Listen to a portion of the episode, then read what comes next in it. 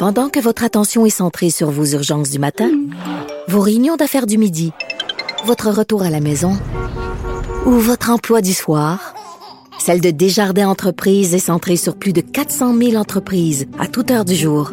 Grâce à notre connaissance des secteurs d'activité et à notre accompagnement spécialisé, nous aidons les entrepreneurs à relever chaque défi pour qu'ils puissent rester centrés sur ce qui compte, le développement de leur entreprise.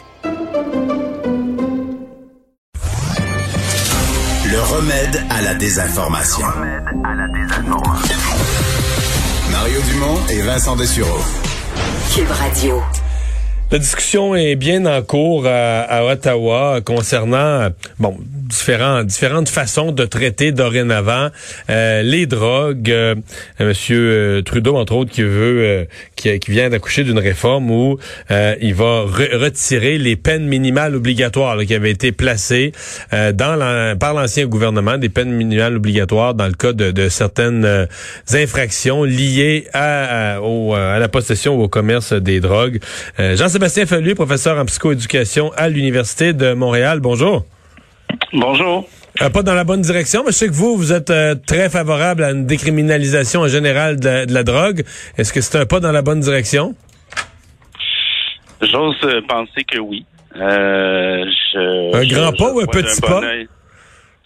C'est surtout un petit pas. C'est sûr que de retirer les peines minimales pour plusieurs infractions liées aux drogues, de, de, rétablir la possibilité d'avoir des peines purgées dans la communauté, c'est deux mesures euh, très positives. Euh, puis je pense qu'il faut s'en réjouir. L'idée aussi de même euh, présenter la, la, bon, on parle surtout de toxicomanie là, mais de présenter ça comme un problème de société et de santé plutôt que criminel, tout ça c'est c'est très positif. Est-ce que c'est un grand pas ou un petit pas? Je je, sais pas vraiment. Mais euh, qu'est-ce qu'on fait? Euh, je comprends bien qu'une personne, euh, tout ce qu'on appelle possession simple ou consommation dans certains cas qui peut devenir une, pathologie ou une, une, dépendance.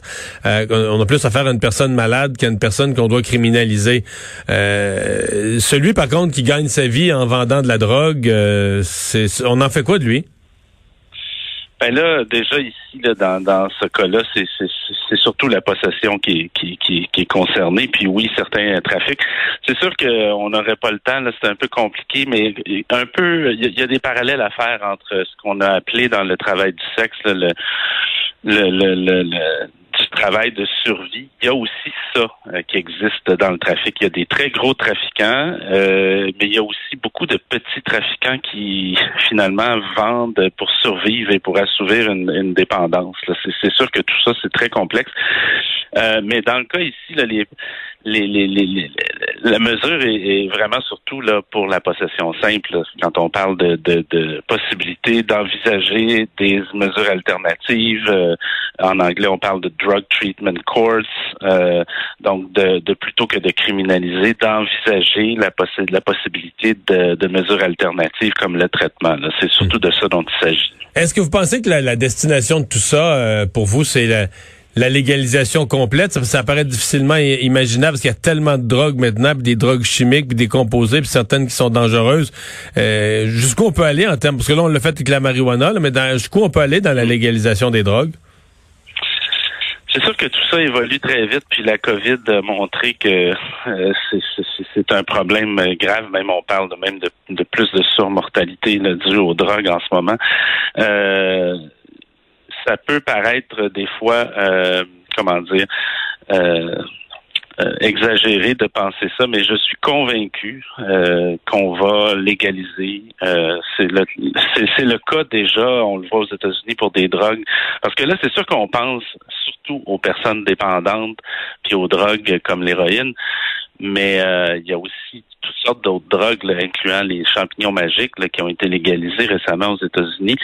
Euh, puis quand on dit légaliser, c'est un mot qui fait peur, mais l'idée, la question, c'est comment les drogues sont là pour rester, là, ils disparaîtront pas. c'est ça, je peux le gager ma, tous mes revenus de vie là-dessus. Euh, et donc la question est comment voulons-nous les encadrer? Euh, leur production, distribution, vente, consommation. Est-ce qu'on veut laisser ça au crime organisé ou aux multinationales? Ou euh, un peu euh, encadrer ça par l'État? Moi, je pense que la question, c'est celle-là. Elles vont exister. Euh, il n'y aura jamais de politique parfaite, mais on est plusieurs à penser effectivement, et je vous prédis que ça va être ça un jour, je ne sais pas quand, mais qu'il va y avoir une forme d'encadrement.